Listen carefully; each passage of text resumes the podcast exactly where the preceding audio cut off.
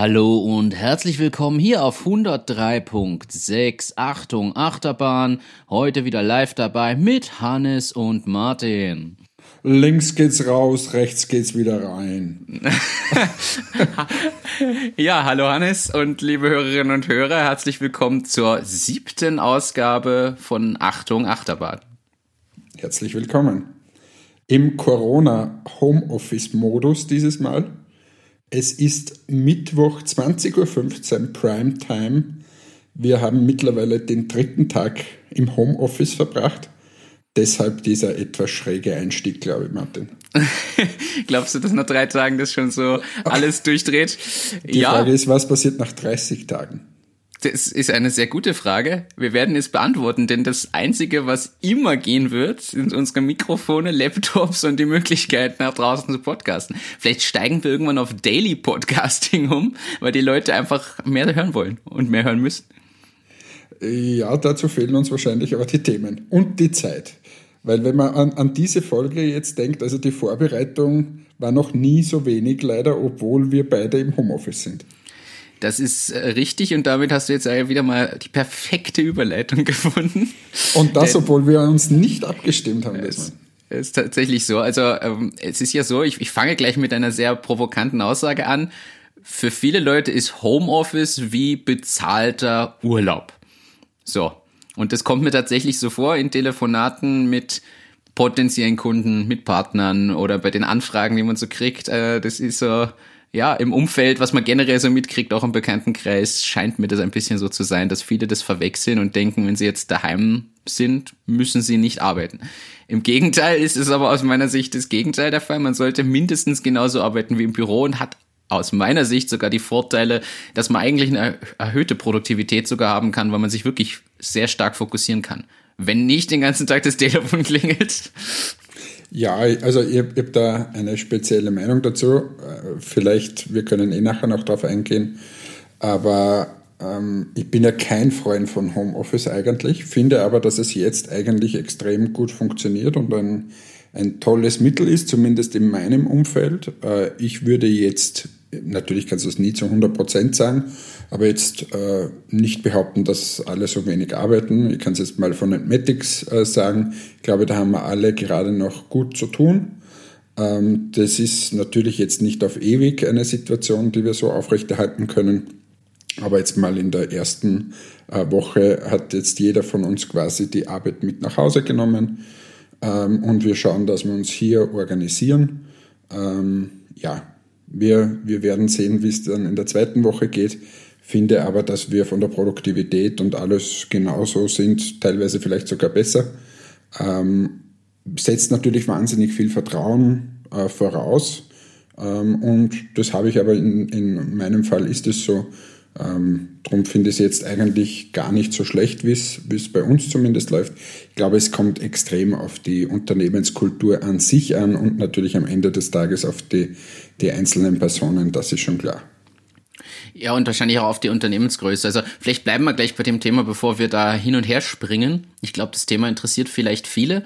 Also Homeoffice ist es ja tatsächlich so, man kann auch im Homeoffice mit dem Fahrrad ins Büro fahren.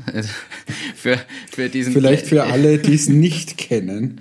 Der Martin will lustig sein und jeden Tag postet er auf Facebook seine Reise in die Arbeit. Und der Witz dabei ist, dass er von einem Zimmer in das andere fährt.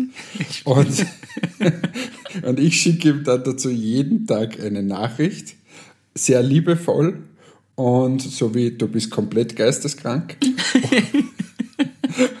Aber ich, es erheitert auch meinen Tag. Ich freue mich schon, was morgen kommt. Ähm, ich bin gespannt. Ich habe dir heute schon ein paar Tipps gegeben, wie's, was du machen könntest. Ich, ich, ich werde die Credits dann drunter schreiben, von wem die, die Ansätze kommen. ähm, ja, also vielleicht, vielleicht Homeoffice generell. Es ist ja äh, simpel, was Homeoffice ist. Du sitzt daheim und arbeitest daheim. Und ich glaube, vielleicht ist das das Thema, was für viele aber wirklich jetzt spannend ist. Denn es sind, glaube ich, trotzdem etliche Leute, und ich glaube auch von denen, die das vielleicht hören, das gar nicht so gewohnt oder haben noch nie damit sich beschäftigt, was heißt Homeoffice für längere Zeit, weil man ein Tag Homeoffice ist ja auch was anderes als die Situation, die man jetzt hat, wo man weiß, es ist für einen gewissen Zeitraum mal und zwar jeden Tag. Und Ich zum Beispiel bin einfach der Meinung, dass man tatsächlich daheim sich einen Arbeitsplatz schaffen sollte. Das mag für einen Tag mal gut gehen am Küchentisch, ist aber selbst für einen Tag aus meiner Sicht nicht empfehlenswert, aber man sollte irgendwie einen Bereich sich schaffen, wo man sagt, das ist jetzt der Arbeitsplatz. Ja, wir haben das bei Matics eigentlich, glaube ich, alle fast so gemacht, zumindest den Bildern zufolge, die wir bekommen haben. Ähm, und es war aber auch so, dass jeder tatsächlich seinen Arbeitsplatz im Entmatics Büro abmontiert hat und den dann bei sich daheim äh, neu eingerichtet hat. So also inklusive Monitor und allem drum und dran. Inklusive Monitor. So auch ich. Also, oder zum Beispiel jetzt äh, bei uns der Simon, äh, für die Grafik zuständig, hat jetzt seinen äh, iMac mitgenommen und hat dort quasi sich zu Hause sein, sein Reich geschaffen. Und wir haben ja eh in einer älteren Folge schon mal vorgestellt, einige Tools, mit denen wir so arbeiten. Und das geht jetzt in Wahrheit einfach weiter. Ähm, und in dem Fall, jetzt bleiben wir beim Simon, äh, und den grafischen Tätigkeiten hat der seine To-Dos sozusagen in, im Meistertask drinnen stehen. Wir stimmen uns ab, was wir noch so brauchen mit unterschiedlichen Kommunikationstools und das war es eigentlich. Ähm, und ob er jetzt dann in, bei sich zu Hause oder im Büro sitzt, ist jetzt in Wahrheit nicht so wichtig. Ich finde es halt schade, die ganzen sozialen Kontakte fehlen dir halt. Aber sonst äh, arbeitstechnisch ist es gut, würde ich mal sagen. Äh, wenn nicht sogar teilweise besser, weil du nicht abgelenkt wirst.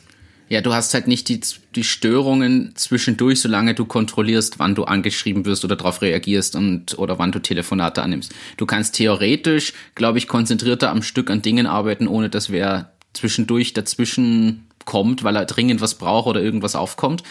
Aber auf der anderen Seite hat es ja auch Risiken. Also ich sag mal, jetzt hat man seinen Arbeitsplatz sich daheim eingerichtet. Wie gesagt, ist eine Empfehlung, einfach auch um die Tür zumachen zu können oder einfach mal die Sachen liegen lassen zu können. Ist nämlich deswegen auch die Empfehlung, einen eigenen Arbeitsplatz zu machen. Also bei mir sieht's hier abends auf dem Schreibtisch ja, nach Arbeit aus und ich möchte dann aber rausgehen, auch wenn es eh sehr spät ist. Also ich sitze ja jetzt noch immer hier, nicht nur durch den Podcast, sondern weil wir bis eben beide ja gearbeitet haben.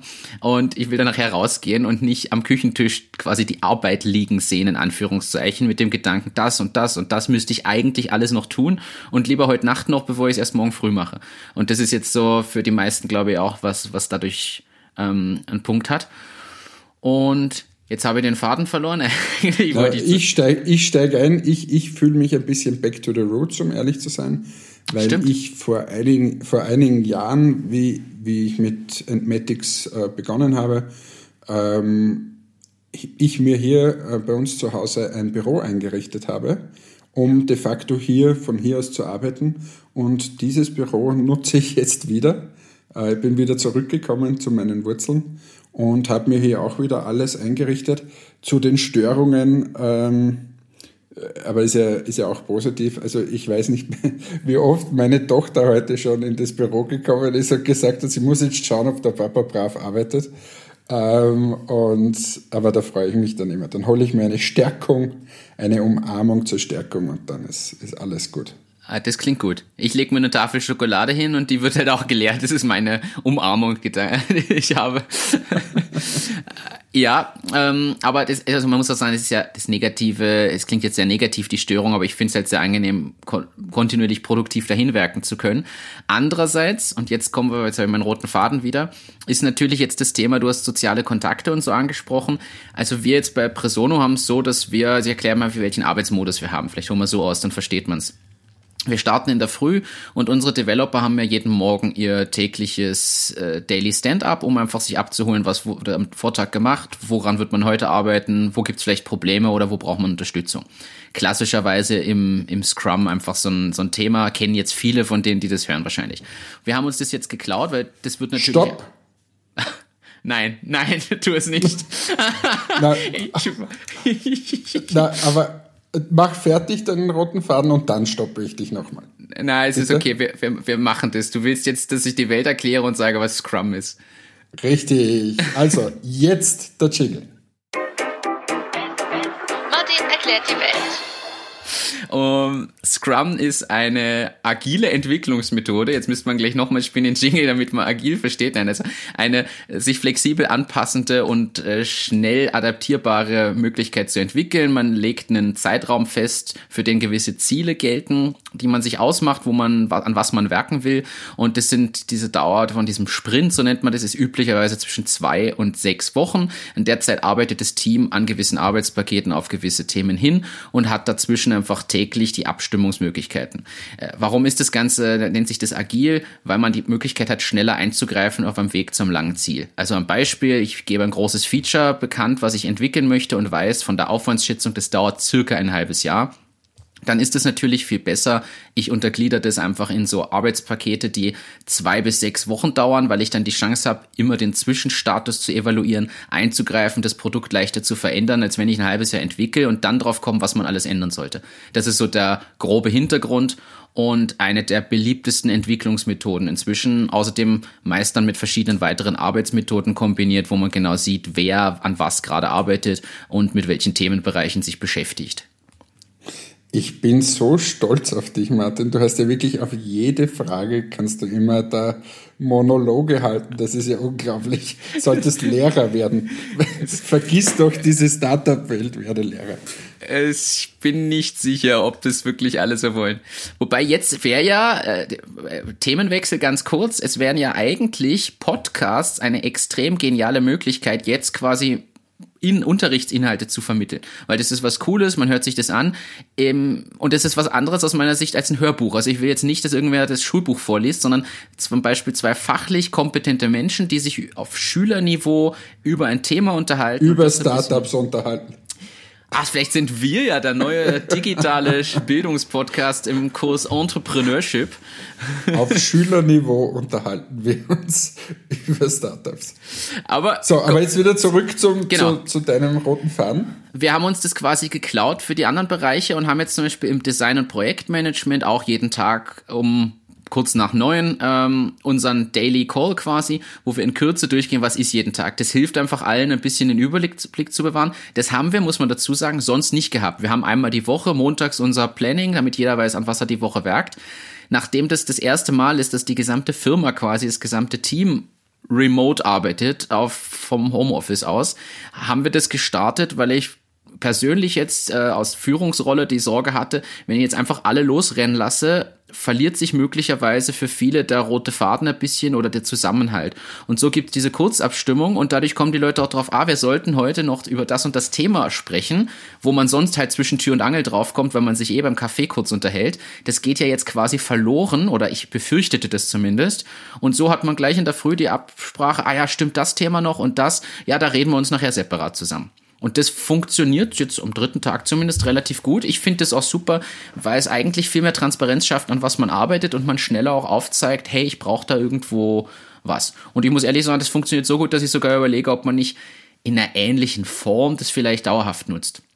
Aber so haben wir das jetzt zum Beispiel mal angefangen zu machen, um einfach da ein bisschen die soziale Kommunikation auch anzutriggern, weil dadurch, dass die Themen aufkommen, über die man noch sprechen will, haben die Leute dann separat noch irgendeine Absprache zu irgendwas und tauschen sich halt auch so aus. Das ist so der Gedanke. Generell vielleicht aber, wir haben ein paar ist auch eine Empfehlung jetzt für viele, die das vielleicht noch nicht so im größeren Stil haben, ein paar Richtlinien auch festgelegt. Also zum Beispiel, obwohl Homeoffice ist jetzt nicht komplett flexible freie Arbeitseinteilung, sondern es gibt trotzdem eine gewisse Zeitspanne, wo ich abgesehen von der Mittagspause mir wünsche, dass man innerhalb einer äh, Zeitspanne von 10, 15 Minuten reagiert. Wir haben einen kleinen Status eingeführt im Slack, also dem Tool, was du schon mal erklärt hast für alle, die es nicht kennen, so eine Mischung aus WhatsApp, Facebook Messenger und anderen Tools, so dass man Channels hat, wo verschiedene Leute zu verschiedenen Themen sich austauschen. Und da haben wir eine Art Statusmethodik eingeführt, dass man sagt, ich arbeite, dann reagiere ich innerhalb einer gewissen Zeitspanne. Ich bin busy, zum Beispiel im Kundentelefonat, dann weiß jeder, derjenige reagiert gerade einfach nicht, arbeitet aber. Dann gibt's aber auch, ich, hey, ich bin auf Pause oder ich bin generell überhaupt nicht da am Arbeitsplatz, weil ich gerade länger koche oder einfach nur Teilzeit bin oder irgendwas. Und so sieht man diesen Status und weiß dann auch, wann man mit einer Reaktion rechnen muss, weil man erwartet ja trotzdem irgendwo ein Feedback und das ist, glaube ich, so ein Thema, was man sich einfach anschauen muss, wenn man als Company, Homeoffice oder Remote arbeitet. Ja, spannend. Und ich habe heute ein Telefonat gehabt mit unserem Steuerberater. Liebe Grüße, oder Steuerberaterin in dem Fall, liebe Grüße an die Katharina. Ähm, die hat mir erzählt, dass, äh, dass eben auch die ganze Kanzlei umgestellt wurde auf, auf Homeoffice und was aber sicher ein Punkt ist, und der passt jetzt ein bisschen zu, äh, zu dem, was du jetzt gesagt hast, äh, dort ist es ja so, dass, dass sehr viel mitgetrackt wird, was gerade gemacht wird und das sicher so ein Schlüssel ist auch für, für wirklich das Thema Homeoffice. Und nichts anderes sagst du ja auch. Äh, du willst einfach wissen, was passiert auf der anderen Seite. Ähm, und, und ist da tatsächlich Arbeit oder ist da, ist da Urlaub in Wahrheit?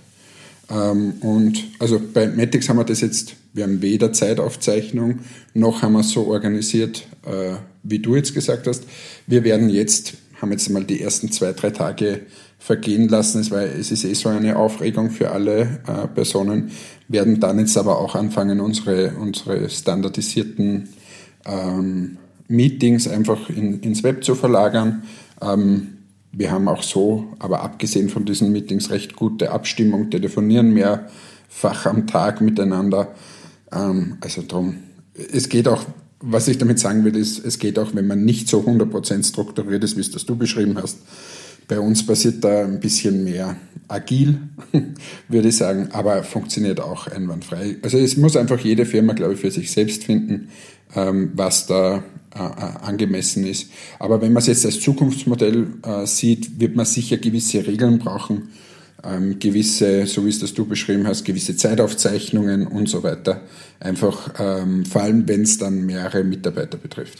Äh, und da ist aber auch ein spannender Input vom Sebastian. Gruß an Sebastian an der Stelle, der heute offiziell übrigens seinen letzten Tag ja bei Presono äh, im Dienst hatte. Ähm, das ist also vielleicht eine lustige Anekdote an der Stelle. Wir haben heute um am Nachmittag einen gemeinsamen Kaffee-Bier-Videocall gehabt, quasi zur Verabschiedung, nachdem wir das nicht live machen konnten, weil eigentlich wäre ein Brunch geplant gewesen. Und heute haben wir alle aus dem Team uns zusammengehängt und online, die meisten schon mit Bier, weil sie in Richtung Feierabend ging. Ich saß mit Kaffee zum Beispiel da und haben aber uns bedankt und gemeinsam noch eine Runde gequatscht und so. Das war ja recht sympathisch und so kann man das halt auch aus der Ferne machen. Aber der hat mir einen Tipp gegeben zum Thema Unterschied zwischen, zwischen Remote Company und quasi Homeoffice Company, wenn man so will. Der, denn er war ja selber bei Ghost, dieser Blogging-Plattform, und das ist ja eine Remote Company, zu Deutsch. Das Team sitzt auf unterschiedlichen Kontinenten in völlig unterschiedlichen Zeitzonen und arbeitet aber am selben Thema. Und der große Unterschied ist dort, dass man einfach nicht mehr oder ganz selten nur noch in Echtzeit kommuniziert und du bist quasi asynchron unterwegs, weil du schickst jetzt was rein und kriegst deine Antwort einfach erst Stunden später, weil da ist gerade mitten in der Nacht. Das heißt, es ist ja nochmal eine größere Hürde, die man überbrücken muss in der Kommunikation, weil du kriegst einfach nicht instant eine Antwort oder nur in den seltensten Fällen. Nachdem die auf allen Zeitzonen irgendwie oder allen Kontinenten verteilt waren, gab es halt nicht den Moment, wo wirklich alle gleichzeitig sitzen und sich absprechen konnten. Und er meinte, da unterscheidet sich dann auch nochmal und das ist sicher nochmal eine viel größere Herausforderung, das kann auch quasi zu meistern. Und dazu spielt natürlich aber auch die Teamgröße eine Rolle, glaube ich. Also ich glaube zum Beispiel, dass das mit fünf, sechs Personen deutlich einfacher zu handeln ist als mit 20 oder gar 30. Ja, absolut. Und ich, äh, aber die, dieses andere Thema, dieses Remote-Thema ist ja vor allem im internationalen Kontext ohnehin äh, Standard, kann man sagen. Also wenn ich an unsere Firma denke, äh, in der Früh kommunizieren wir mit Asien, am Abend kommunizieren wir mit Amerika und untertags sind wir in Europa. Äh, so kannst du es ganz grob einteilen. Und ähm, ja, also ich bin jetzt gerade extrem viel mit Asien in Kontakt und das heißt halt einfach, oder das ist das, wie ich versuche, dass ich das Ganze ein bisschen abfedere, dass ich nicht zu spät auch aufstehe. Das heißt, ich bin eigentlich um 6 Uhr vor dem, vor dem, äh, in der Früh vor dem PC und schaue, dass ich mit, mit Asien einfach kommuniziere, ähm, weil dort zum Beispiel jetzt äh, unsere, unsere Partnerin dort, die ist sieben Stunden vorne Mhm. Und dann ist es quasi Mittag bei ihr, wenn ich aufstehe oder wenn ich zum ersten Mal zum PC komme. Und dann haben wir zumindest einen halben Tag, den wir gemeinsam arbeiten können. Und bevor sie schlafen geht, gibt sie mir noch ein großes Arbeitspaket mit. Ähm, das kann ich abarbeiten, während sie schläft. Und umgekehrt ist das auch immer so. Das einzige also, Problem, so was du dann hast, ist, dass dann irgendwann die, die USA sich melden oder du denen das machst. Das heißt, du bist eh am Rotieren. und zwar immer. Das, ja, und das ist tatsächlich äh, ein Thema, ähm, das ich persönlich habe mit dem internationalen Verkauf und so, ähm, dass, dass es de facto fast durchgeht den ganzen ja. Tag. Und du musst irgendwann mal ähm, für dich Wege finden, wie das wie das besser, wie du das besser einteilen kannst, weil du kannst einfach nicht jeden Tag von 6 Uhr in der Früh bis am Abend um, weiß nicht, 23 Uhr das Ganze machen. Ähm, ich kann nur empfehlen, dass man da fixe Zeiten sich einteilt. Fixe Routinen ist halt jetzt gerade schwierig, weil es so drunter und drüber geht, aber grundsätzlich haben wir schon eher so fixe Geschichten. Zum Beispiel mit Amerika ist ganz klar, ähm, dass wir wenn wir anfangen, eben auch versuchen, nicht zu spät anzufangen, auch für die Amerikaner, das äh, wäre für sie wahrscheinlich auch angenehmer, wenn sie erst um 10 Uhr am Vormittags das Meeting haben. Äh, dann, nur das ist bei uns halt einfach sehr mühsam, darum bitten wir die, dass die halt um 8 das schon machen äh, mit uns. Und dann, wenn man sich da ein bisschen drauf einstellt, dann, dann geht das eigentlich. Und wir haben ja unsere, unsere Firma in, in Los Angeles gegründet, ähm, und, und kommunizieren quasi immer mit Los Angeles, wo der Zeitunterschied äh, doch teilweise neun Stunden eben ist. Und ähm, ja, das ist, das ist dann schon immer eine Herausforderung. Aber da das ist Selbstdisziplin ist eben, wichtig, oder? Eintaktung, Selbstdisziplin, weil sonst würdest du ja wirklich, äh, jetzt muss man ja klar sagen, du kannst ja 24 Stunden auch sitzen. Also jetzt mal ja, abgesehen von der Workload, sondern einfach nur durch die Zeitlichkeiten schon. Ja, total. Und das muss man in Wahrheit äh, da, muss man echt drauf aufpassen. Ja. Aber was das ja ganze Homeoffice-Thema, nachdem ja quasi alle darauf umstellen mussten in irgendeiner Form, äh, oder das sollten zumindest tun, wenn sie nicht auf Kurzarbeit umstellen, ähm, ist es natürlich so, dass jetzt viele Firmen drauf kommen, wie schlecht sie eigentlich ausgestattet sind. Also wir kriegen das jetzt mit. Ich nenne natürlich jetzt keine Firmennamen und so, das wäre ziemlich ungünstig. Aber ich, ich sag mal wirklich, sind einige, die jetzt die Situation haben. Ein Beispiel, sehr, sehr große Firma sogar in, in Österreich, Deutschland, Europa verbreitet. Da ist eine ganz zentrale Leitungsfunktion in Vertrieb, Marketing. Der hat weder ein Diensttelefon, was er dabei hat, noch hat er einen Firmenlaptop, den er aus der Firma mitnehmen durfte. Und ich glaube, er ist jetzt nur das Beispiel, mit dem wir halt versuchen, Kontakt zu haben. Aber da gibt es sicher viele weitere, die das betrifft dort. Das heißt, der ist jetzt auf Homeoffice eigentlich. Die haben nicht zugesperrt. Er ist auf Homeoffice, aber kann nicht arbeiten, weil er einfach keinerlei Kommunikationsmittel oder irgendwas von Arbeitssachen an Ausstattung hat. Und der, ja, also das ist irgendwie überlege ja, mir, okay, also ich habe heute auch schon, ich habe heute auch schon telefoniert mit sehr, sehr großen Unternehmen und äh, das wundert mich total, dass die dann oft sagen, ja, ähm, unsere Mitarbeiter da keiner einen Laptop, wo man dann denkt, das ist schon also. eine wilde Geschichte eigentlich. Also ich glaube, da wird sich auch nach Corona das massiv auch ändern. Äh, wir, wir wurden einfach hier in Österreich, glaube ich, bin in drei Tagen digitalisiert das hat einen Riesenschub gegeben. Man kommt drauf, dass man eben von, von weit weg miteinander zusammenarbeiten kann. Ich glaube auch dieses Thema, was wir schon hatten mit dem äh, mit den unterschiedlichen Tools wird immer wichtiger. Wie arbeiten Teams zusammen? Ähm, wie kann ich, das trifft jetzt wieder Presono, wie kann ich irgendwas über den PC präsentieren, wenn ich mich mal nicht sehe? Man kommt drauf, dass man vielleicht das eine oder andere Meeting äh, viel besser, effizienter äh, abhalten ja. kann. Äh, und, und, und, und. Und das geht natürlich bis hin zur Hardware, was ich habe. Äh, und, und ob ich von überall arbeiten kann, brauche ich wirklich noch meinen fixen Arbeitsplatz.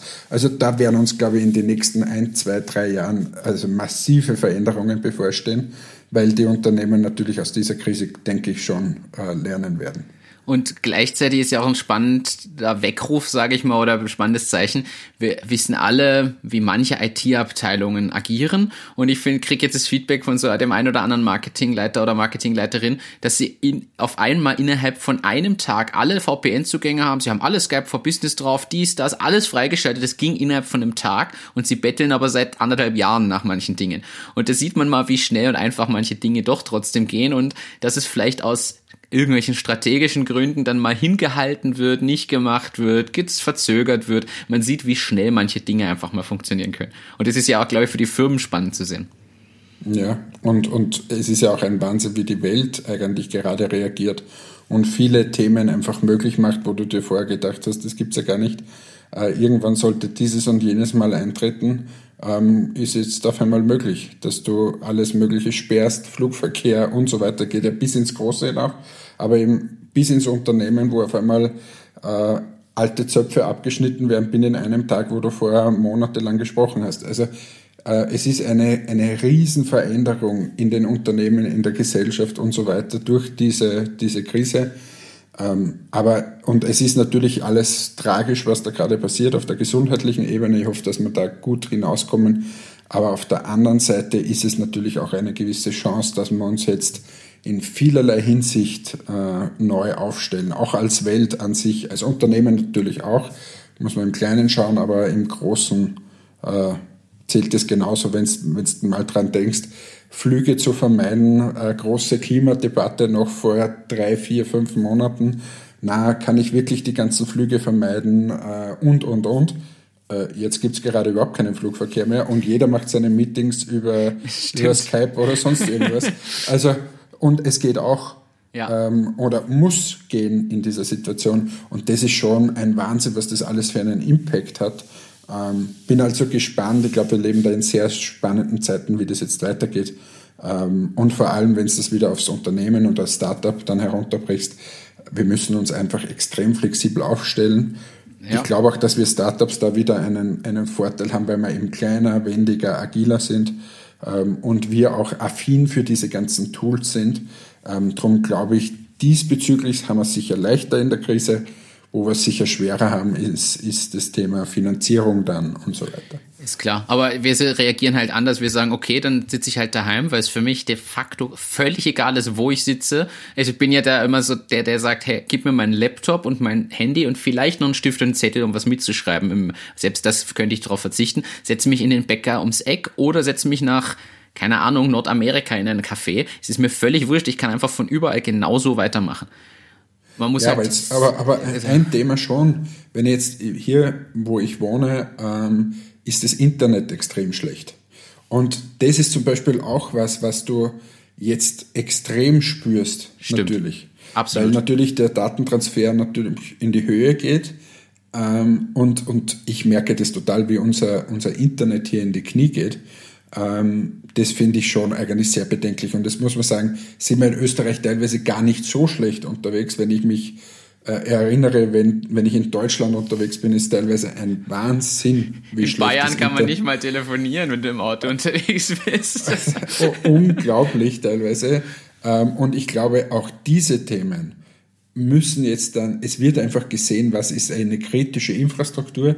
In dem Fall ist es jetzt, wir reden von Remote-Arbeiten und so weiter, muss aber das Internet funktionieren einfach. Also ich glaube, auch in diesem Segment ist es ein Weckruf, ähm, dass jetzt endlich mal was gemacht werden muss und dass, dass auch ich, wenn ich nicht in Wien wohne, dass das Internet einfach gut sein muss. Ja. ja. Auf jeden Fall. Ich nehme das gleich als, als Überleitung und Abschluss. Also zwei Abschlussworte zum Thema Homeoffice noch. Aus meiner Sicht. Erstens, ich gebe jedem den Hinweis, sich trotzdem nicht den ganzen Tag mit Calls voll zu planen, weil dann kommt man am Ende des Tages drauf, dass man zwar wieder wunderbar sich abgestimmt hat, aber de facto operativ nichts abgearbeitet hat. Das ist mal Tipppunkt Nummer eins. Ähm, und wie mit Meetings, in Wahrheit wie ja, mit Meetings. Exakt. Und das Problem ist, man tendiert am Anfang aber dazu, ich habe das bei uns auch beobachtet und den Tipp ein, zwei Leuten gegeben jetzt schon, man tendiert dazu plötzlich einfach alles absprechen zu wollen, weil man sich halt in dieser neuen Situation erst einfinden muss. Und das ist völlig naheliegend, aber deshalb der klare Tipp, sich auch Zeiten zu blocken, wo man sagt, da rufe ich niemanden an, lass mich nicht anrufen, sondern arbeite einfach meine Themen ab. Und das könnte nämlich sonst äh, schwierig werden. Das zum einen und zum anderen, ähm, ja, man sollte einfach auch offen sein und das als Chance sehen. Ich glaube, dass das jetzt wirklich eine, eine Welle der Digitalisierung für manche auslösen wird, äh, was die Tools und Möglichkeiten angeht und weshalb man sich auch immer mit solchen Sachen beschäftigen sollte von sich aus, um da am Ball zu bleiben. Unter anderem empfehlen sich da einfach Tools wie zum Beispiel diese ganz moderne, innovative Präsentationsplattform namens Presono. Hast du von der schon mal gehört? Werbung. Jetzt brauchen wir, brauchen wir eine, wir brauchen einen Jingle, der Werbung heißt. Martin, bitte Jingle machen mit Werbung. Nein, nicht heute. Und du musst jetzt, und du musst jetzt 10 Euro in die Werbekasse schmeißen, von der wir dann am Ende des Jahres äh, gehen wir dann essen davon.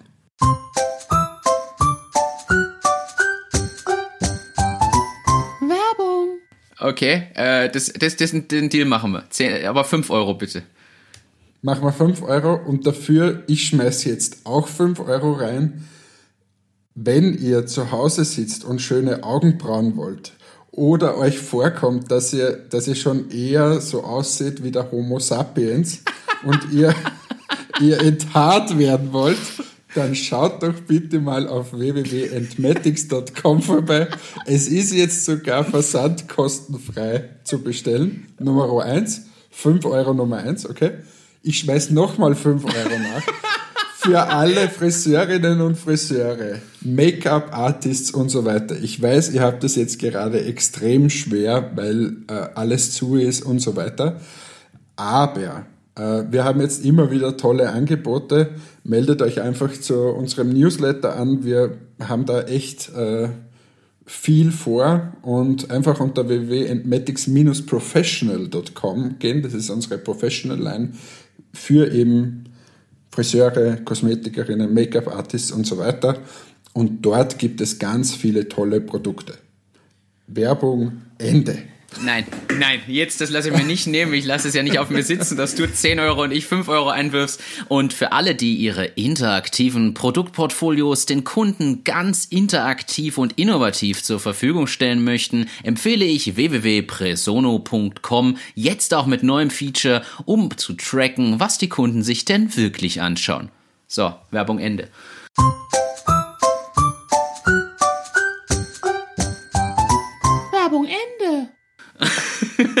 Wir haben jetzt sozusagen 20 Euro in unserer Werbekasse und mit denen können wir dann, wenn er wieder aufsperrt, mal zum McDonalds gehen. Ja, oder ein Hillinger Wein kaufen. ja, jetzt aber sind wir wieder nicht dazu gekommen. aber ich, ich reserviere einen Hillinger Wein jetzt für uns. Ja, und, ich mache mir da keine Sorgen. Das nein, ich, ich hole mir nachher einen. Ich hole mir nachher einen aus dem Weinkühlschrank und dann genieße ich ihn, sende dir ein Bild und äh, super. In Gedanken bin ich bei dir. Aber Überleitung, du hast das richtige, die richtige Überleitung Reisetipp? gebracht. Nein, nein, nein. Also. Reise, äh, du hast das Datenbandbreitenthema gebracht. Hast du gelesen, die Schweiz überlegt, Netflix abzudrehen, weil die Datenleitungen so überlastet sind und sie tatsächlich diskutieren, Netflix abzudrehen? Jetzt Jetzt, oder immer? Jetzt. Ich, hab, ich glaube, ich habe es gestern gelesen. Gestern oder heute früh habe ich es gelesen. Ich glaube, gestern Abend. ja, aber das Problem ist. Aber ist Netflix wirklich schon so, ein, so eine, eine Macht sozusagen im Internet? Ich habe mir immer gedacht, ein Drittel des Internetverkehrs ist Porno und dann kommt irgendwie alles andere. Ja, aber sie können nicht und Porno abdrehen.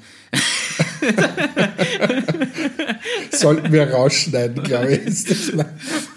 Aber, aber, ja, aber ist Netflix schon, für wie viel Prozent ist das verantwortlich? Es, weiß ich nicht, es stand nur drin, äh, dass das diskutiert wird, weil es die, die Tages, also das Problem ist scheinbar nicht unbedingt am Abend, wo alle schauen, sondern dass jetzt untertags der Anstieg auch da ist und damit die Videocalls und Co., also das wirkliche Arbeiten eingeschränkt ist. Und was aber dort, das ergab sich aus der Diskussion von Usern drunter und das hat's mir dann geöffnet. Ich glaube, viele steuern ihre Einstellungen nicht. Du hast halt einen 4K-Fernseher und ziehst halt einfach die höchste Qualität und die Netflix-Serien sind ja teilweise dann wirklich in 4K verfügbar, was aber tatsächlich ja eine doppelt so große Bandbreite benötigt oder Datenstrom verursacht wie das Full HD Video und oder sogar noch mehr, ja, äh, noch mehr sogar. Und das ist natürlich dann kritisch. Und ich glaube schon, wenn du das so grenzwertig ausgelegt ist, vielleicht das Netz, dass man das spürt. Ich habe es jedenfalls gelesen und ich fand es sehr, sehr lustig, weil ich mir auch gedacht, wenn man das jetzt abdreht, ich glaube, da rennen die Leute wieder mit den, mit den Fackeln draußen durch die Straßen und zünden irgendwas an. Also. Ich, ich kann ja da überhaupt nicht mitreden. Ich kenne ja Netflix quasi nur vom Hören sagen. Hintergrund ist, weil ich hier einfach so eine schlechte Internetverbindung habe, dass ich froh bin, dass das E-Mail geladen wird. Ähm, aber jetzt geht es ja gerade, darum können wir auch, auch das Ganze machen. Äh, aber also unseren Podcast hier aufnehmen, aber, aber untertags teilweise, es ist furchtbar. Und auch zu den Randzeiten, es ist eine einzige Katastrophe. Also wenn ich, wenn ich irgendwie 1,5 Mbit zusammenbekomme, dann ist das schon das höchste der Gefühle. Also, ja, das Und über was kann spannend. ich da bei Netflix machen? Ich glaube, ich kann nicht mal die erste Seite von der, von der Internetseite haben, dass ich mir das kaufe. Ja, wahrscheinlich. Aber ja, du hast jetzt schon vorher das erwähnt, dann, dann fügen wir es jetzt an dieser Stelle ein. Ich habe, äh, nachdem wir jetzt schon von anderen Ländern sprechen, wir haben Schweiz gehört, ich habe eine Frage an dich. Lieber Hannes, erklär mir doch mal deinen Reisetipp. Hannes Reisetipps. Und zwar, die Frage ist an dich, wie ernähre ich mich bei Reisen in den USA, so dass es leistbar bleibt und ich vielleicht ein bisschen an mancher Stelle was Leckeres, Genussvolles habe oder ähm, vielleicht auch auf die Figur schauen kann? uh, oh. Wie sollte das bitte gehen? Erstens, woher kommen denn immer diese blöden Fragen? Und zweitens, in Amerika sich gut ernähren heißt unfassbar viel zahlen. Amerika ist meiner Meinung nach so aufgeteilt, dass du sehr günstig auch essen kannst, aber das ist immer der größte Dreck, den du irgendwo findest. Also man kann zum Beispiel auch den McDonald's in Amerika nicht vergleichen mit dem McDonald's bei uns. Da ist ja bei uns ein, also der McDonald's bei uns ist ein Haubenlokal gegen das, was, was die da drüben haben. Ähm, und das ist einfach furchtbar zu essen. Ähm, wenn du dich gut ernähren möchtest, und jetzt kommt es ein bisschen darauf an, wo du bist. Wenn du zum Beispiel in New York bist, gibt es natürlich diese, ähm, diese Lokale, wo du so Salat dir selber zusammenstellen kannst, wo es so Bowls gibt und so weiter. Ähm, zu einer einigermaßen normalen Preisen. Also so eine Bowl kostet dann einfach 20 Dollar oder 25 Dollar. Ähm, und was ein Wahnsinn ist in Wahrheit. Aber da geht es noch einigermaßen. Wenn du glaubst, du gehst normal gut essen, und willst dich gut ernähren, dann bist du richtig, richtig aschelos. Und das dazwischen ist, finde ich, in Amerika exzellent essen. Also du kannst in jedes Sportsbar gehen und so weiter. Aber du isst halt, wenn du dort 14 Tage bist, 14 Tage denselben Mist.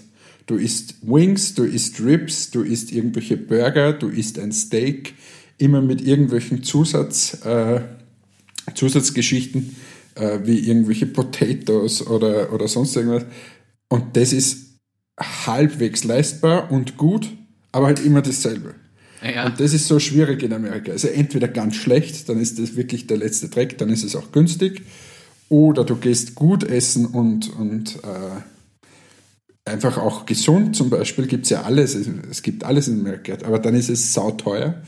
Und das in der Mitte, das ist das, wo wir immer essen gehen, ähm, das ist halt dann gefühlt eine Woche immer dasselbe, immer dieselben selben Wings und so weiter. Aber ja, blöderweise mir schmeckt ja das, wie man sieht. Und äh, ja, drum eine Woche hältst du aus. Wenn ich dort länger wäre, würde ich durchdrehen. Und, und wir machen es ja, kommt immer darauf an, wo wir sind, aber wir, wir haben teilweise auch Apartments, die wir mieten. Äh, dann versuchen wir zu kochen. Es ist auch das immer unglaublich teuer in Amerika. Also dieses Land der unbegrenzten Möglichkeiten, das ist irgendwie, das ist dann unbegrenzt, diese Möglichkeiten sind dann unbegrenzt, wenn du unglaublich viel Geld in der Tasche hast. Sonst ist es eher nicht so unbegrenzt. Zu gut Deutsch leistbar essen endet fast immer damit, dass es eher nicht so gesund ist. Selbst beim Selbstkochen ist es äh, mittelmäßig nur möglich und wenn du wirklich ausgewogen gesund essen willst, musst du einfach mehr Kohle einplanen.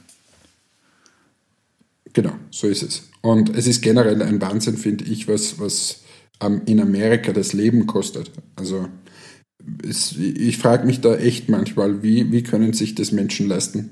Äh, ob es jetzt, kommt jetzt wieder darauf an, wo du bist natürlich, aber wenn du jetzt so in diesen Hotspots bist, ob es jetzt Los Angeles ist, ob es äh, New York ist, Chicago ist und so weiter, ähm, das ist halt einfach wirklich, wirklich teuer aus meiner Sicht, wenn du zu zweit essen gehst.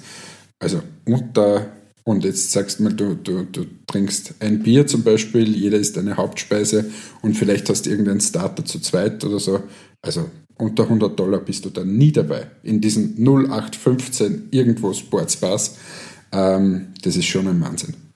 Mm, okay. Heftig. Aber ja. ob das jetzt so ein Reisetipp war, es war eher eine Reiseerzählung. Und ich kann dir mal, ich kann dir mal erzählen, welche furchtbaren Sachen ich schon überall auf der Welt gegessen habe. Das ist. Okay, in Kurzform. Was ist das Grausligste, was du in den USA gegessen hast und was ist das Beste? Und wo war's? Boah, das, aber das ist jetzt zu schnell. Warte mal. In den USA. Muss es in den USA sein? Okay, warte, wir beenden den Reisetipp jetzt einfach. Du sagst mir, wo hast du das Grauslichste auf der Welt gegessen und was war es und wo war das Beste? Also das Grauslichste, was ich jemals gegessen habe, war in China. Sag jetzt nicht diese Suppe, diese, diese bei dir auf dem Hof da oder was das war.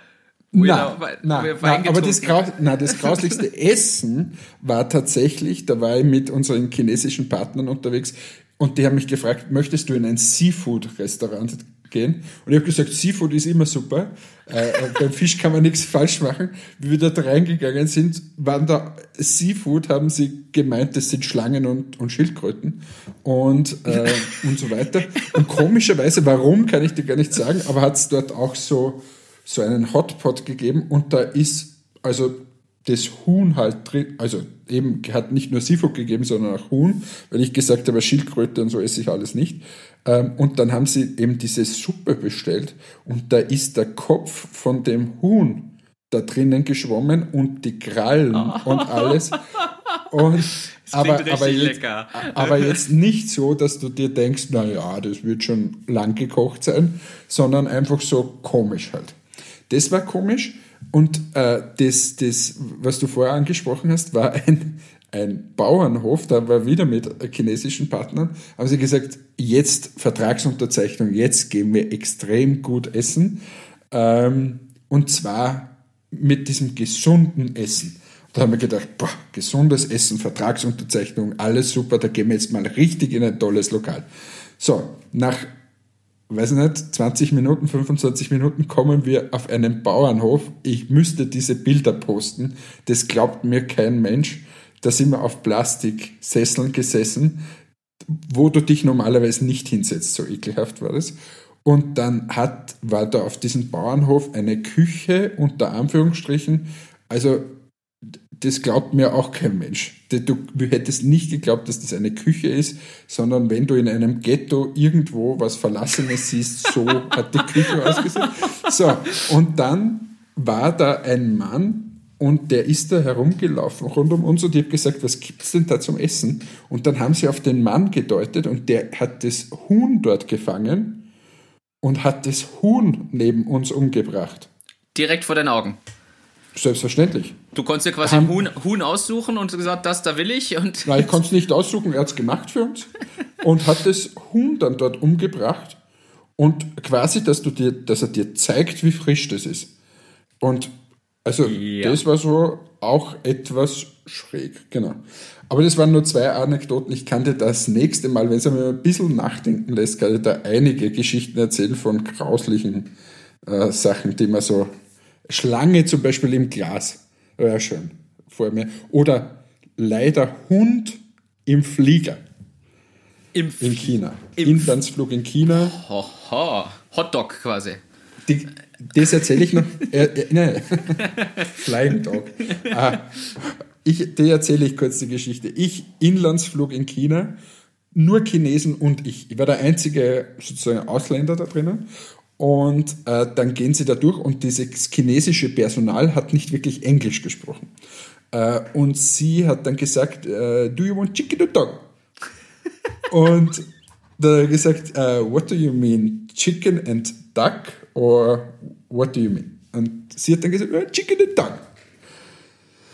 Da habe ich gesagt, what is duck? Do you mean duck? Quack, quack? Und, und sie hat dann gesagt, no, no, no, no, bau, bau. Und dann haben wir gedacht, oh mein Gott. Also ich habe dann weder Chicken noch den Hund genommen, mir dann ein bisschen erkundigt. Es gibt in, in China, also es ist ein, teilweise, kommt immer darauf an, wieder auf die Region, ist es eine Spezialität. Es gibt leider auch für uns ja total undenkbar, es gibt auch äh, Festivals, so Märkte, wo dann ein ganzes Wochenende gibt es quasi wie bei uns der Bauernmarkt, ist bei denen der Hundemarkt. Und Im Ernst? Äh, da gibt es Hund als Delikatesse. Im Ernst. Und ähm, jetzt kommen wir wieder zur Corona-Krise. Ist ja ausgebrochen in Wuhan. Und ja. wer sich mal ansehen will, warum das ausgebrochen ist, der soll einfach mal im, auf YouTube Wuhan Wild Animals Market eingeben. Das ist nämlich genau dieser Markt, wo der Coronavirus ausgebrochen ist, weil diese Chinesen gerne mal so über die Stränge schlagen und eine Fledermaus verspeisen. Und viele andere Tiere auch. Und so hat sich quasi dieser Coronavirus weiter verbreitet. Und das ist halt in China teilweise wirklich furchtbar, die Kost, die man da vorgesetzt bekommt. Ja, dazu habe ich irgendwann mal eine Frage generell zur Kultur in den Reisen. Weil du hast mich gefragt, äh, woher habe ich die Fragen? Ja, ich habe einfach mal gebrainstormt und mir so gedacht, was könnte die Leute interessieren, weil von unseren Hörerinnen und Hörern ist vielleicht der, die eine andere der mal in den USA, in China, irgendwo unterwegs und äh, vielleicht gibt es da ein paar spannende Tipps. Also da kommen eh noch mehr so Fragen in die Richtung. Cool. Aber äh, ich Jetzt haben wir schon, wie, wie wurde ich entführt? Haben wir schon gehabt. Also bitte immer in richtige Taxis einsteigen. Folge 6 war die Entführungsstory. Ist, ist richtig. Ich, ich weiß, da gibt es noch viel mehr. Es gibt auch welche, die werden wir nie im Podcast beleuchten können, weil das sind Stories dabei, die kann man einfach nirgends erzählen. Aber ich finde ja lustig, wenn die Kommunikation schon bei Quack Quack und Wuff Wuff ist, erinnert mich das an eine Reise, die ich mal hatte nach Ägypten.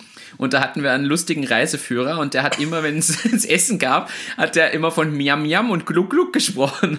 Und der, der, der konnte halt Deutsch, aber nur bedingt. Und das war aber der Running Gag, weil immer, wenn wir irgendwie quasi geplant haben, wann gibt's jetzt Pause oder wie ist das, hat er gesagt, ja, und Miam Miam und Gluck Gluck ist in 30 Minuten. Das, er hat das einfach, der hat das einfach drei Tage lang durchgezogen, weil der hat drei Tage unseren Reiseführer in Kairo gemacht und drei Tage lang ging das nur so. Ja. Ähm, war lustig. Aber das zum Abschluss dieses äh, wunderbaren Reisetipps.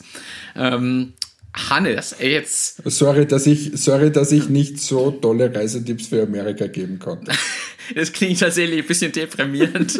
also, also, aber ähm, ich erinnere mich auch an ein Foto von dir aus den USA. Da muss man sagen, das ist schon eigentlich ein Reisetrip. Da, war, Tipp, da warst du an irgendeinem Strand, da warst du morgens laufen das ist glaube ich ein Jahr oder zwei Jahre her, da hattest du irgendein Hotel am Strand, hast mir ein Foto geschickt und ich saß bei Scheißwetter, also, Entschuldigung für den Ausdruck, aber zu Hause und du schickst mir ein Foto von irgendeinem Strand mit irgendeinem so Ding und am Meer und ich habe mir gedacht, wie geil bist du denn? Du stehst da vor dem Pazifischen Ozean und hast das Meer vor dir und schönes Wetter, also das zahlt sich schon. Ja, aber aus. Martin, sorry, dort ist unsere, unser Headquarter aus Amerika. Du, dort haben wir gegründet. Schau her, Laguna Beach ja, super. Also, jetzt bin ich noch neidischer. Ähm, ich, ich switche das Thema und ich frage dich, kennst du die Nomophobie? Du schaust mich an. Martin, erkl Martin erklärt die Weltgeschichte. Nein, also äh, es gibt ja viele so Phobien. Ähm, die Arachnophobie kennt jeder, glaube ich, die Angst vor Spinnen. Es gibt die Anatidaenphobie, die Angst von einer Ente beobachtet zu werden. Und Alter, ich, ich halte es hier nicht mehr, mich hält es nicht mehr am Sessel. Du bist ein so ein deutscher Oberlehrer. Das ist ja unglaublich. Verstehst du? Du hast dir den Scheiß vorher herausgesucht auf Google, wie wenn man das wissen muss. Nein, die, das weiß doch kein Mensch, dass die, das so heißt. Die Angst von einer Ente beobachtet zu werden, kenne ich schon seit ich Schüler bin. Ich habe dieses Wort geliebt und ich habe allein den Gedanken geliebt, die Angst zu haben, von einer Ente beobachtet zu werden. Das gibt's wirklich. Aber wie heißt das? Anatidaephobie. Äh, die kannst du auch googeln, da findest du Fotos von Enten, die dich anschauen. Aber ja, es ist eine. Ja, was passiert dann? Schweißausbruch, oder? Ich, ich, ich hab's nicht, ich weiß es nicht. Ich finde es nur lustig. Alter, wir machen einen Start-up-Podcast und du erzählst mir irgendwas und wir reden seit einer gefühlten halben Stunde über irgendein chinesisches Essen. das kann ich. Also, also können wir irgendwann einmal normal und jetzt sind die Enden dran. Nein, das ist jetzt, das hast du nachgefragt. Ich wollte zur Nomophobie überleiten. Jetzt sind wir eine gute Überleitung. Die Nomophobie ist die Angst, kein Mobiltelefon quasi was funktioniert, bei sich zu haben. Und zwar komme ich dadurch drauf, ich habe mir ein paar Sachen angeschaut von 2 Minuten 2 Millionen. Letzte Woche haben wir ja beide nicht geschaut. Wir haben äh, gestern beide nicht geschaut, wie ich einfach mal vermute, aufgrund unserer derzeitigen Arbeitssituation. Und ich habe mir heute beim Mittagessen und beim Nachmittagssnack äh, zwischendurch, beziehungsweise beim Excel-Listen bearbeiten, ein, zwei Sachen äh, angeschaut und ehrlicherweise nur ausgewählte Sachen. Aber auf eine Sache bin ich gestoßen Und da kam das im Pitch nämlich mit vor. Und zwar, ich habe es mir angeschaut, weil es heißt Switch im Pitch als Titel von auf der Website. Und es geht um Startup Switch. Die haben ein Akku-Pack-Ladestationsterminal wo du für einen Euro dein gebrauchtes Akku-Pack von ihnen quasi gegen ein voll aufgeladenes tauschen kannst. Es kostet dich ein Euro, dir gehört das Akku-Pack, glaube ich, in eins gehört dir halt, das kaufst du am Anfang einmal und du kannst halt an den Terminals hingehen, einen Euro einwerfen, kannst dann deins wieder reinstecken, damit es aufgeladen wird und kriegst ein anderes aus einem anderen Slot, was voll aufgeladen ist. Und haben das als Idee gebracht und die haben halt dieses Wort Nomophobie verwendet, weil das tatsächlich scheinbar mittlerweile eine Angst ist, die wir alle haben, keinen Empfang zu haben, kein Akku zu haben oder überhaupt kein Mobiltelefon. Und das Wort hat mir erstens gefallen, zweitens fand ich die Idee grundsätzlich lässig. Es wurde aber diskutiert natürlich, ob nicht mittlerweile die Infrastruktur so gut ist, dass man das nicht mehr braucht, weil eh jeder sein Akku-Pack hat, man im Zug oder wo man ist, die Möglichkeit hat, das Zeug zu laden. Und das war halt die große Diskussion bei der Sache. Ja, was sagst du da Wo jetzt? war das? Bei zwei Minuten? Das zwei war Millionen? bei zwei Minuten zwei Millionen, genau. Ist investiert worden? Nein. Ich glaube, es gab kein Investment. Ähm, ja, wie Also- gesagt, ich habe es nur im Schnelldurchlauf äh, mir angeschaut, ich habe mir den Pitch angeschaut, ein bisschen was von der Diskussion, dadurch kann ich es nicht genau sagen. Ich glaube, es gab aber kein Investment. Es gab aber die Diskussion, ist das jetzt noch kritisch? Und im Nachgang, glaube ich, das habe ich schon mitgekriegt, kam so die Diskussion unter den Investoren, hey, wenn die vor zwei, drei Jahren gekommen wären, wäre das super spannend gewesen. Ja, ich glaube jetzt, also ich, ich kenne dieses Problem so nicht, obwohl ich mein, mein Handy oft auflade, aber irgendwo kann man immer aufladen. Ich lade es mittlerweile im Auto auf, überall. Ähm, selbst in, im Lokal, wenn du da fragst und sagst, habt ihr zufällig ein Ladekabel da, dann ist nur meistens die Frage, na, hast du ein Samsung oder ein iPhone? Äh, und äh, dann, dann wird das auch aufgeladen. Also ich glaube nicht, dass, dass das jetzt noch ein Riesenmarkt ist. Ähm, ja, bezweifle ich. Okay. Ja. Sorry. Äh, es passt, es Aber, passt vollkommen. aber, ich, aber eben, weil ich glaube, dass die, die einfach die Entwicklung schon so weit ist. Also das ist aber bei vielen Themen, wo du einfach, wo es zur Selbstverständlichkeit geworden ist. Äh, zum Beispiel auch mit diesen mobilen Internetsticks, sage ich jetzt mal, das du mal in den Laptop geschoben hast und dann hast du Internet gehabt. Heute verbindet sich jeder mit dem Hotspot ähm, am Handy mit unlimitierten Daten und so weiter. Äh, noch dazu in Europa kannst du in Deutschland sitzen mit demselben Datenvolumen. Also das sind alles so Dinge, die haben sich einfach weiterentwickelt. Absolut. Ich, auch wenn sie vor zwei, drei Jahren gekommen wären, ist das, ist das natürlich, hätte man sich das gut überlegen müssen, weil du, wenn du einmal ein, zwei, drei Jahre nach vorne schaust, ähm, musst du ja erkennen, okay, hat sich dafür oder wird sich die Infrastruktur vielleicht verändern. Natürlich. Und und und. Ähm, also das ist schon, aber ja. Also ich, ich hätte jetzt auch nicht in, investiert, aber ich kenne dieses Problem auch so de facto nicht. Habe auch keine Phobie, dass man das, der Akku ausgeht, wenn der Akku aus ist, ist er aus. Ich, ich denke mir das auch, äh, ja. Aber ich fand es trotzdem, ich meine, so ein Gerät so hinzustellen und so, das war mal wieder was sehr, sehr Komplexes, weil ansonsten muss man ja klar sagen, gehen ja teilweise die Ideen auch in andere Richtungen. Es gibt zum Beispiel. Haben wir Beauty-Idee gehabt? Es gab tatsächlich wieder eine Beauty-Sache, äh, My Beauty Line, die haben ein Produkt, was du zu dir nimmst als Nahrungsergänzung quasi, das ersetzt eine Mahlzeit und verjüngt irgendwie von innen. Da habe ich aber wirklich nur quer drüber geschaut, weil ich gesehen habe, es hat was mit Beauty zu tun und es macht deine Haut schön und straff und verjüngt von innen heraus und gleichzeitig ist es zum Abnehmen geeignet. Und ich fand die Kombination irgendwie witzig. Wie geil ist das, wenn du eine Pille schluckst, die dich, was macht dich jünger, macht dich Naja, gesünder, macht dich abnehmen, tust dabei. Und, und essen musst sowieso nicht mehr. Und wenn das stimmt, dann musst du da 100 Millionen Euro investieren. ist richtig, weil danach sucht die Menschheit. Aber Ja, genau. aber ja ähm, wie gesagt, da bin ich wirklich nur ganz kurz drüber, da weiß ich nicht. Hat da, da, äh, was haben die Investoren gesagt? Super Idee, aber Das, nein, das kann ich tatsächlich. super Burschen. Ich kann es tatsächlich nicht mal sagen. Ich weiß nur, dass die, da habe ich mir auch ein Video gesehen beim Durchscrollen, beziehungsweise ich sehe es jetzt gerade beim Durchscrollen, ich habe es vorhin schon entdeckt. Sie waren auf jeden Fall bei Café Puls auch mit dem Produkt. Äh, dementsprechend vermute ich mal ganz stark, dass da in irgendeiner Form ein Deal in, im Hintergrund entstanden ist, weil das spielt ja meistens zusammen. okay. Und ansonsten, ähm, es muss ehrlich sagen, ähm, ich, so viel habe ich nicht geschaut. Ich habe versucht, noch bei Höhle der Löwen mal kurz reinzuschauen.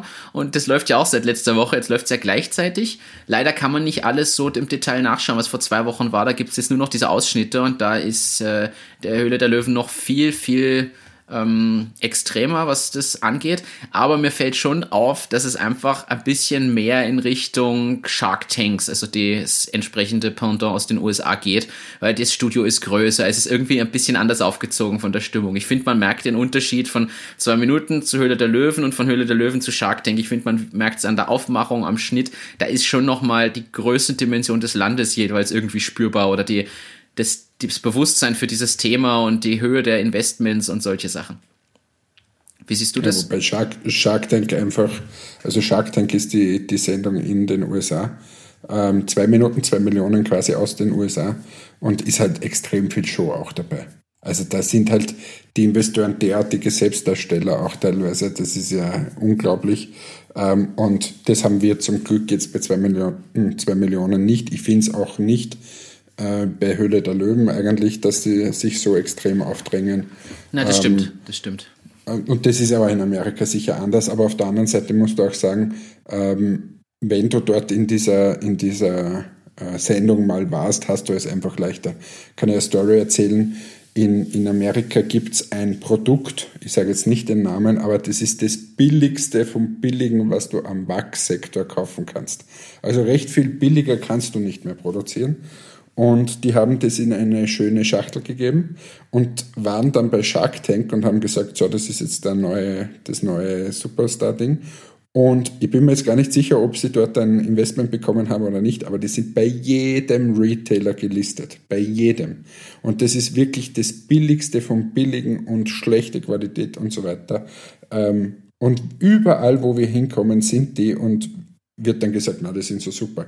Das Einzige, was sie wirklich super gemacht haben, war, dass sie in dieser Sendung waren und einfach ein Riesenpublikum erreicht haben äh, und somit eine gewisse Community aufbauen konnten. Aber jetzt vom Produkt her zum Beispiel ist es einfach aus Nicht meiner gut. Sicht nichts. Und, aber das ist ja mal, was, was ist wichtig und was ist unwichtig. Also das ist schon immer wieder, da hadere ich schon immer wieder ein bisschen damit, weil wir versuchen, dass wir gute Produkte auch auf den Markt bringen und dann siehst du solche Beispiele, das tut dann oft weh. Das, das glaube ich sofort. Das glaube ich sofort. Ja, typisch ähm, amerikanisches Mindset, so ein bisschen groß und laut und Werbetrommel und Aufmerksamkeit und Show. Äh, das merkst du halt dann auch da, oder? Ja. Aber was ich spannend ja. fand, das ich ist. Ich habe gestern, ja? ich habe schon geschaut. Ich habe ah, schon, okay. also ich habe ganz kurz habe ich mal hab ich reingeschaut. Ich habe den, ich glaube Yoga Freaks oder so irgendwie. Die Yoga Box, genau, ja. Die habe ich mir auch Yoga Box, das habe ich gesehen. Yoga Junkies. Ähm, die haben ja dann sogar, sorry, Yoga Junkies. Äh, einfach sehr, sehr sympathisch, die Dame mit dem amerikanischen Mann oder Freund. Und ähm, was man dort gesehen hat, also ich würde jedem mal raten, dass er sich diesen, diesen Beitrag ansieht von Yoga Junkies, weil dort siehst du mal wirklich diesen Spirit wieder. Die haben von einer, die haben beide gut verdient haben in einer tollen Wohnung gelebt, sind dann zurückgestiegen in eine schlechtere Wohnung, haben das zum Office gemacht und so weiter. Man ist natürlich ein bisschen wahrscheinlich überzeichnet dargestellt worden, aber, aber das ist schon, die haben sehr viel Herzblut hineingesteckt. Ich finde, dass sie das exzellent aufbereitet haben ja. und so weiter. Also das hat mich auch wahnsinnig gefreut, dass dort investiert worden ist, weil, weil die haben es einfach verdient, mit wie viel Herzblut die das da machen. Und man sieht es ja sofort an den Details. Also die haben alle ein super T-Shirt angehabt, äh, jede Box war super gebrandet und, und, und. Und also da habe ich mich echt gefreut. Das war der einzige Pitch, den ich gestern gesehen habe. Eine Box, äh, kurz zur Erklärung, die, glaube ich, einmal im Monat kommt. Man zahlt, glaube ich, 50 Euro so um den Dreh und dort sind unterschiedliche Produkte drinnen, natürlich irgendwas im weitesten Sinne mit dem Thema Yoga. Ähm, aber dort wurde auch erklärt, dass es nicht um Yoga das geht, dass du den Sonnengruß die ganze Zeit machst, sondern ähm, diese Lebenseinstellung, diese Lebensphilosophie, schön sein, gesund sein, Körperbewusstsein, sein, ja. Körperbewusstsein und so weiter. Und da gibt es natürlich wahnsinnig viel, was ich in diese Box hineingeben kann. Und ähm, das überhaupt diese, diese Boxen gibt es ja sehr, sehr viele in unterschiedlichen Bereichen. Wir kennen das auch aus dem Beauty-Bereich, äh, ist das ein, ein sehr großes Modell eigentlich auf allen Kontinenten. Und schon spannend, wenn du das schaffst, dass du das einigermaßen skalierst, ähm, dann kann das schon was Spannendes sein. Ja.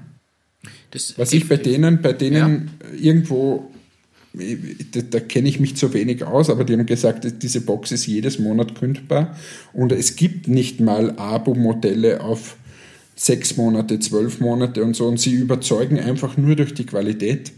Ähm, das ist wahnsinnig löblich auf der einen Seite.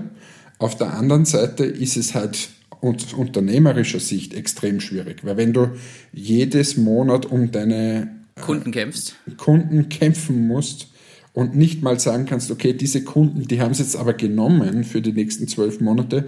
Es hat ja viel auch was mit Logistik dann zu tun oder so. Wenn ich weiß, okay, sagen wir 100 oder 500 Leute kaufen meine Box für das ganze Jahr, dann kann ich bei jeder Box sagen, okay, für 500 Stück brauche ich mal sicher. Aber wenn du jedes Monat kündbar hast, dann weiß ich ja nie, brauche ich jetzt das nächste Mal 500, brauche ich nur 300 und so weiter und das ist schwierig. Das ist richtig, ich glaube aber, dass das trotzdem funktionieren kann aufgrund des Wertes der Box, weil keiner schließt jetzt für 500, 600 Euro im Vorfeld so ein Box-Abo ab und riskiert damit einfach was. Also ich habe selber auch so eine Box, eine Style-Box für mit Männeroutfit, da ist immer so eine Krawatte drin, eine Krawattennadel oder so Zubehör vom Flachmann bis zu Socken. Ähm, äh, kleine Wirklich? Box. Ja, sowas habe ich einfach nie. Jetzt seit mittlerweile über einem Jahr. Und am Anfang. Wie heißt das? Äh, Jetzt hast du mich zu schnell gefragt.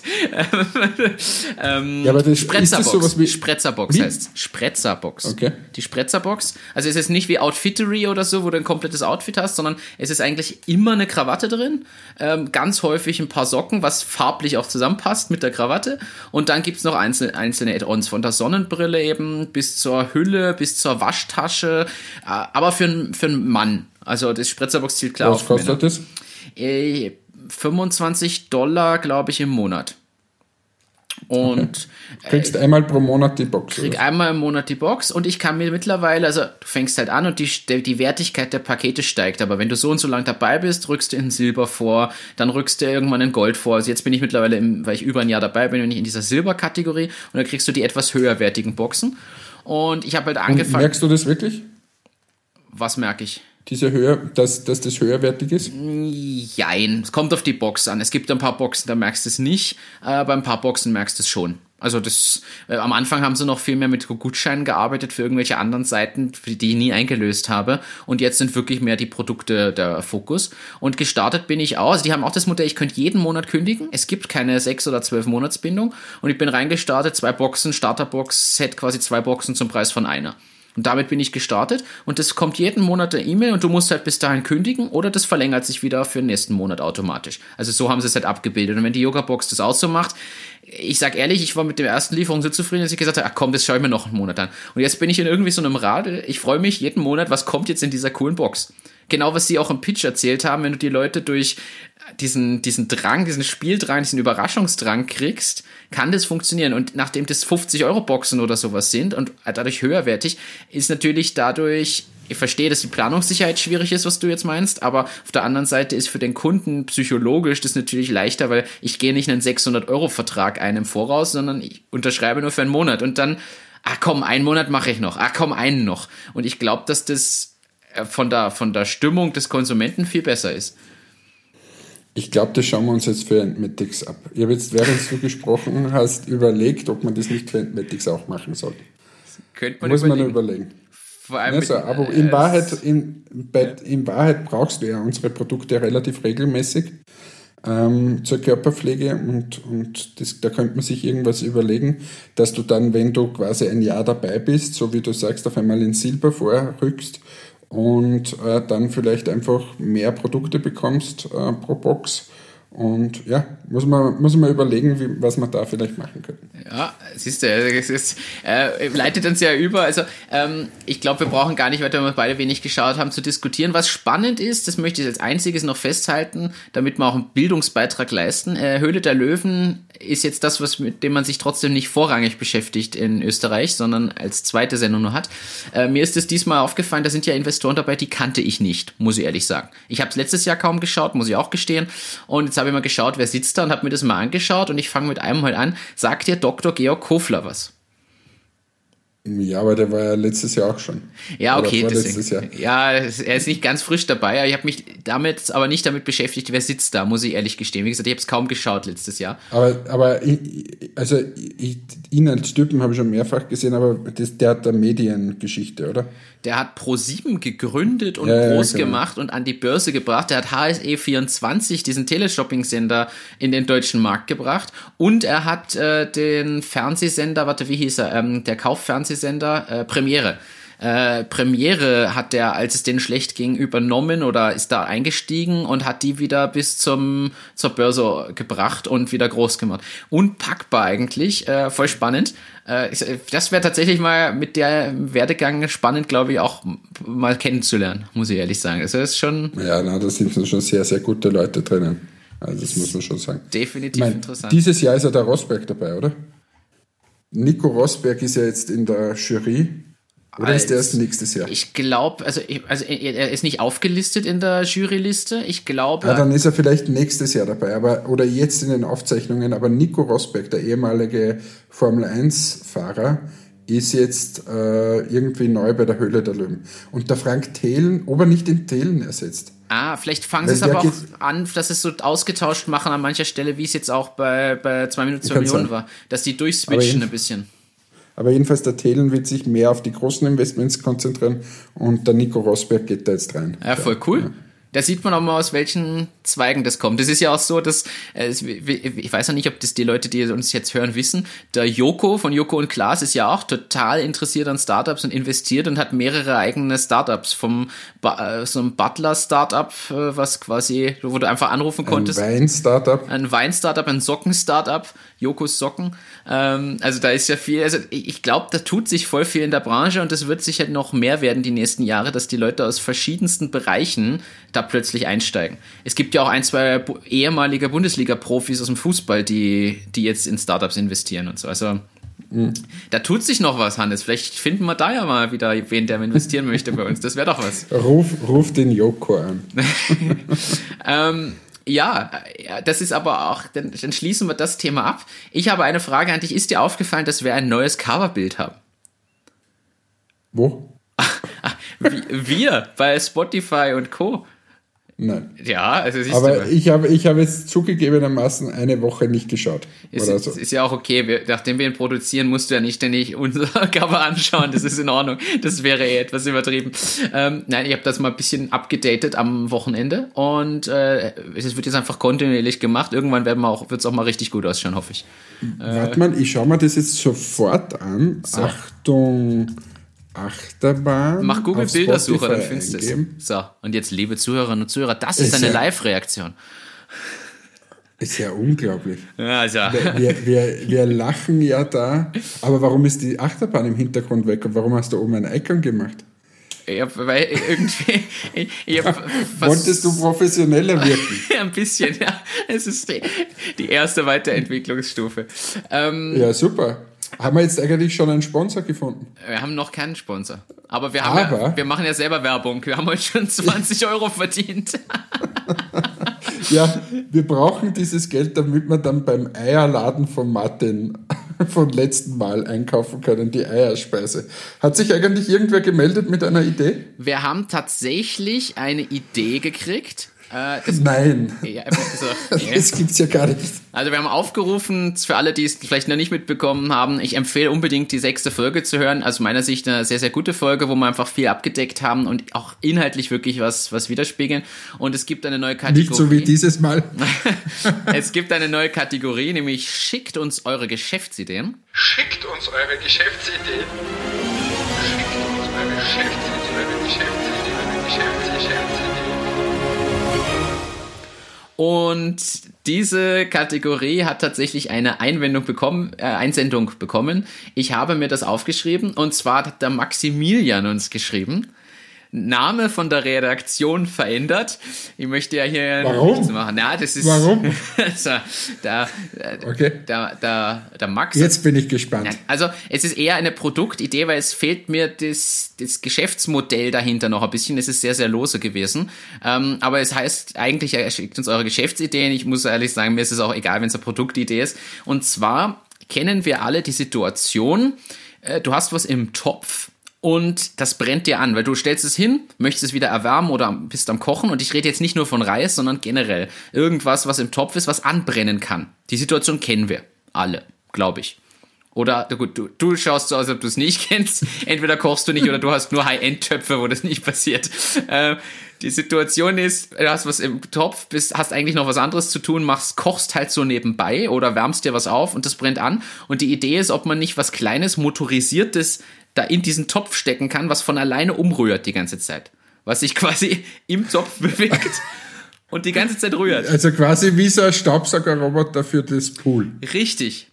Genau so ein Ding nur mit einem Stab dran oder so. Was im, Poolroboter. was, ja, nur aber im, im Topf, im Kochtopf halt. Also der. Ein Topfroboter. und das in klein und was aber die ganze Zeit kontinuierlich umrührt und am Boden entlang fährt, sodass nichts anbrennt, dass da kontinuierlich ein Ding drin ist und de facto musst du nicht mehr rühren. Quasi der Thermomix für Arme. so, das, oder so für Leute wie mich, die sich einfach diesem Thermomix verweigern und der Meinung sind, ich brauche es Ja, aber- weiter nicht.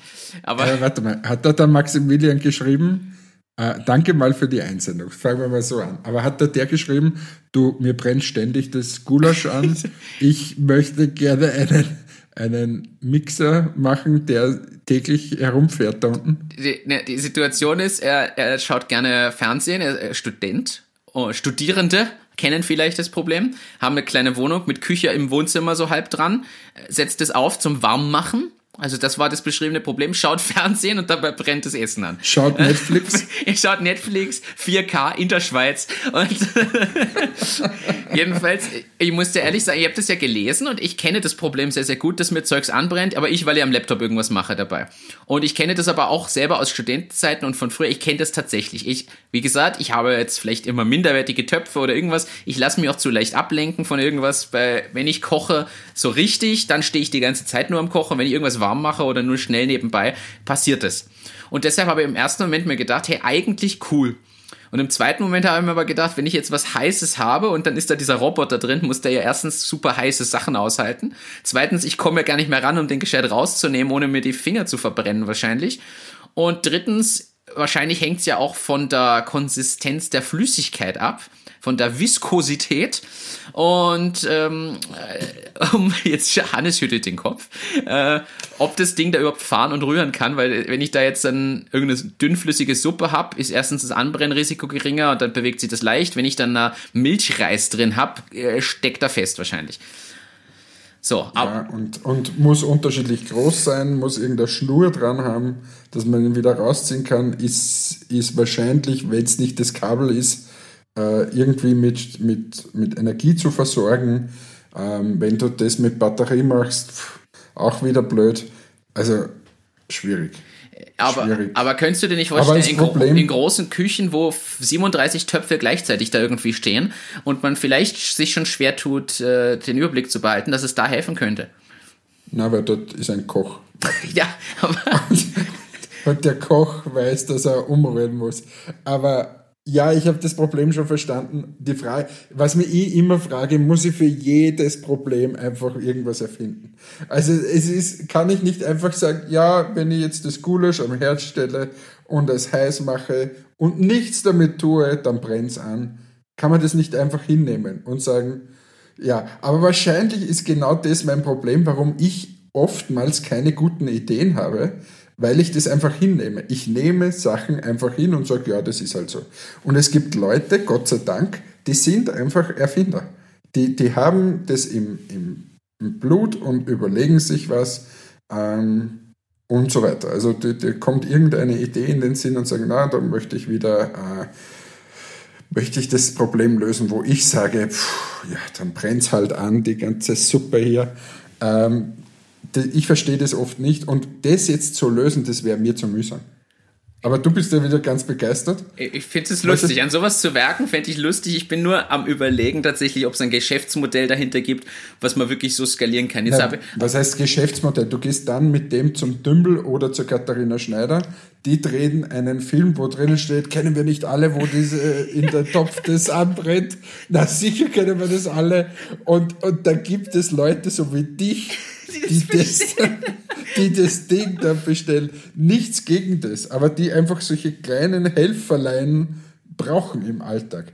Und dann gibt es so Leute wie mich, die davor sitzen und sich denken, Wer bestellt denn sowas? Ja, also es ist alles gut, aber rühr doch einfach um. Aber äh, das, sind, das Video, was du beschreibst, finde ich lustig für, für alle, die das jetzt hören als Vorstellungskraft. Man stelle sich vor einen Topf mit einem hässlich, also ein hässlicher Topf auf einem dreckigen Herd und das ist dann meistens so, so halb sepia, schwarz-weiß Farben so ein bisschen dargestellt und dann kommt ein rotes Kreuz durch, so, wir lösen dieses Problem und dann kommt eine Hightech-Küche, wo ein voll schöner Topf steht und alles ist sauber und schön und jemand glückliches steht daneben und dieses Ding rotiert dann im, im Topf und dann mit, äh, mit dem Topf-Rotator 3000 Robo. Der, der, der, der Topfroboter für, die, für jedermann. Der Topfroboter 3000 für jedermann. Jetzt auch für Sie erhältlich. Und wenn Sie heute anrufen, kostet er nicht einen Euro, sondern zwei. Aber dafür gibt's gratis das Blade Messer Set obendrauf. Ja. Äh, ungefähr. Ja, genau. Also, Nochmal, um wieder auf Ernst zu kommen, ja. lieber Maximilian. Erstens, danke, dass du uns das geschickt hast. Zweitens, sorry, ich, ich, persönlich glaube nicht, dass das was wird. Lasse mich eines Besseren belehren. Wenn du es entwickelt hast, ist mein Tipp, geh zur Katharina Schneider, zeig denen das. Ähm, das sind absolute Experten auf solche Geschichten. Oder, weiß er nicht, ob der Maximilian vielleicht aus Deutschland ist, dann geh zu Ralf Dümmel. Ja, und ist schau, aus Deutschland, das, tatsächlich. Ah, okay. Dann soll er dort bitte mal nachfragen, wenn er es fertig entwickelt hat. Beachte bitte bei deinem bei deiner Entwicklung, dass der Topfroboter in alle Töpfe passen soll, dass er irgendwie gut mit Energie versorgt wird, dass man ihn herausnimmt, weil er so heiß ist und so weiter. Und schaut, dass er gleichzeitig auch relativ günstig ist, weil das wird so ein, ein, ein, ein quasi Teleshopping-Produkt. Und da sind die Margen, äh, die brauchen relativ hohe Margen, weil natürlich die ganzen Fernsehspots und so weiter gedreht werden müssen. Ähm, ja, da fällt mir übrigens ein, um die, ist vielleicht das dann abzuschließen, in irgendeiner 2 Minuten, 2 Millionen Show waren die sogenannten Neurosocks. Und ich habe mich letztens, also das sind Socken das? von dem Hans N., das war ein, ein früheriger Skifahrer aus Österreich, der hat Socken entwickelt, wo irgendwelche Muster ähm, ah, hineingestrickt die, wurden oder so. Die so, bestimmte Sachen das, triggern dann im Körper, so, so. Richtig, ja, genau. Ja. So. Und ich habe mich ertappt, wie ich vor Mediashop gesessen bin und überlegt und, kur und kurz davor war, dass ich mir diese Neurosocks bestelle, weil das wirklich einfach so gemacht ist, dass jeder Wahnsinnige erkennt, dass das einen Vorteil hat. Also da muss man denen schon einen riesen Kompliment machen. Die arbeiten diese USPs heraus bis ins letzte Detail. Ja, Spoiler, ich habe es nicht bestellt. Du hast es nicht bestellt, aber ja, ich erinnere mich sogar jetzt, wo du das sagst. Da ich habe mir Happy, Happy Socks bestellt, wo, wo irgendwelche Katzen oben sind, damit meine Tochter eine Freude hat. So, das ist der Abschluss von diesem Podcast, weil jetzt heute sind wir zu privat unterwegs. Heute sind wir zu privat unterwegs. Ähm, das sagst du, aber ähm, ja, wir haben eh sehr, sehr viel diskutiert. Ich hätte ja noch ein, zwei Themen stehen, aber die lassen wir dann einfach sein. Heute ist schon, jetzt ist 21.30 Uhr, das muss reichen für heute. Eine Sache jetzt, noch, wie nennen wir die Folge? Wie nennen wir die Folge? Das ist jetzt lustig, wenn wir das hinten besprechen und die Zuhörer das dann quasi lesen vorher schon. Aber, aber ich würde sagen, du überlegst dir was, stellst das wieder rein, machst, machst die Jingle für die Werbung und dann gehe ich, trage ich deine Entscheidung mit. Ach, du machst es dir heute aber wieder einfach. Ich es mir immer einfach, Martin. Nein, das stimmt nicht. Nein, das stimmt nicht. Ja, okay. Dann ähm, würde ich sagen, haben wir heute sehr viel gehört über Essen in den USA äh, und in China, über verschiedenste Themen. Ich glaube, sehr, sehr lang das Thema Homeoffice beleuchtet. Ich hoffe, man kann sich einfach die Themen, die relevant sind, über sich selber mitnehmen. Äh, ich glaube, da gibt es noch viele weitere Ansichten und Themen dazu. Ich glaube, die Digitalisierung bei uns und was das Thema Remote Work äh, angeht, da ist noch viel Potenzial. Und ja, ansonsten ähm, viel, viel Austausch zwischen uns heute. Das nächste Mal, glaube ich, geht es wieder mit äh, etwas mehr rotem Faden noch in die ganze Sache. Ich wir entschuldigen uns, es ist der Coronavirus-Mode, in dem wir gerade sind. Und ja, ich, ich bin aber, ich hoffe, dass die Leute jetzt erst recht Zeit haben, sich sowas anzuhören. Denn was macht man, wenn man daheim sitzt? Man könnte Podcasts hören. Ich finde, das ist doch, ist doch ein schöner Ansatz. Du überlegst jetzt bitte einen, einen Titel für diese Podcast-Folge und überlegst dir, wie du morgen deine Facebook-Community in der Früh begrüßt mit deinem anderen Video. Ähm, ich sage Danke an dieser Stelle an alle, die uns äh, zugehört haben. Wieder bitte teilt uns ähm, wenn es euch gefallen hat. Wenn es euch nicht gefallen hat, dann bitte teilt uns trotzdem und bitte nicht auf Deabonnieren klicken. Äh, das würde uns das Herz brechen. Unser, unsere kleinen Herzen äh, vertragen das in dieser Situation jetzt nicht. Also bitte teilt uns mit ganz viel Liebe. Wir sagen danke, dass ihr uns zugehört habt. Wir hoffen, dass wir ein bisschen ein Lächeln in eure Gesichter gezaubert haben in diesen schwierigen Zeiten und wünschen euch jetzt einen schönen Tag zu Hause. Bleibt daheim, bleibt gesund. Ähm, gemeinsam werden wir das alles schaffen. Martin, deine Worte noch. Ich sag ciao. Danke für diese Abschlussworte. Ich schließe mich da an. Danke fürs Zuhören. Bis zum nächsten Mal. Hashtag flatten the curve. Wir hören uns. Macht's gut. Ciao, ciao.